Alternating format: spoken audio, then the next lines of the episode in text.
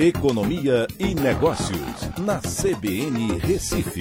Oferecimento Cicred Recife e Seguros Unimed. Soluções em seguros e previdência complementar. Olá, amigos, tudo bem? No podcast de hoje eu vou falar sobre.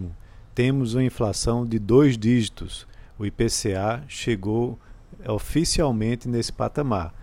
Infelizmente, claro, o mês de setembro apresentou uma elevação de 1,16% e no acumulado em 12 meses está em 10,25%, mostrando que a pressão inflacionária ainda não passou.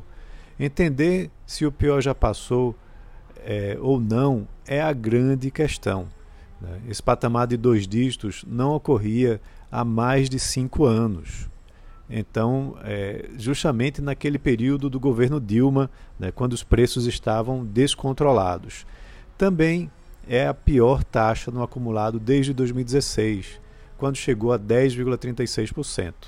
A gasolina é o maior vilão, com mais de 40% de elevação esse ano e responsável por dois pontos percentuais do IPCA sozinho. Depois da gasolina, os maiores impactos vieram da energia elétrica, com 1,25 ponto percentual, das carnes, com 0,67 ponto percentual, e do gás de cozinha com 0,38.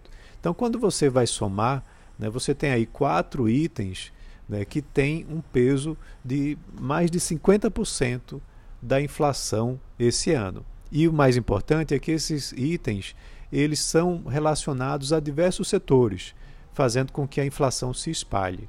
Né. Esses itens dependem de, cota de cotações internacionais e também do câmbio e ambos estão pressionados, impactando a economia nacional e os mais pobres.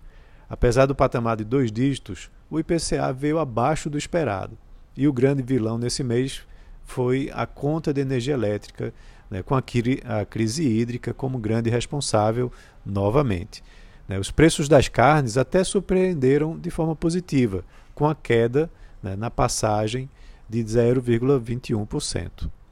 A inflação agora chegou no setor de serviços, é outro ponto importante, acelerando de 0,39% em agosto para 0,64%. Essa reabertura da economia está fazendo com que os preços do setor comecem a apresentar uma reação, uma retomada da sua, da sua demanda. E a pandemia, como a gente sabe, também é, desajustou esse setor que precisa também se reordenar. A inflação também está atingindo, vale lembrar, os países mundo afora. O petróleo está em sua máxima dos últimos cinco anos. O gás natural na Europa subiu consideravelmente, impactando o inverno por lá. E o preço do carvão está no valor recorde de toda a sua série histórica, ou seja, 2022 terá seu crescimento impactado. Né? E aí o que, é que vai acontecer? Os governos vão combater a inflação com políticas monetárias restritivas, como aqui no Brasil? Sim, é bem provável. Né? Os Estados Unidos e a zona do euro devem iniciar a elevação das suas taxas de juros em 2022, pois um freio de ajuste é preciso ser tomado né? para que essa inflação não aumente ainda mais.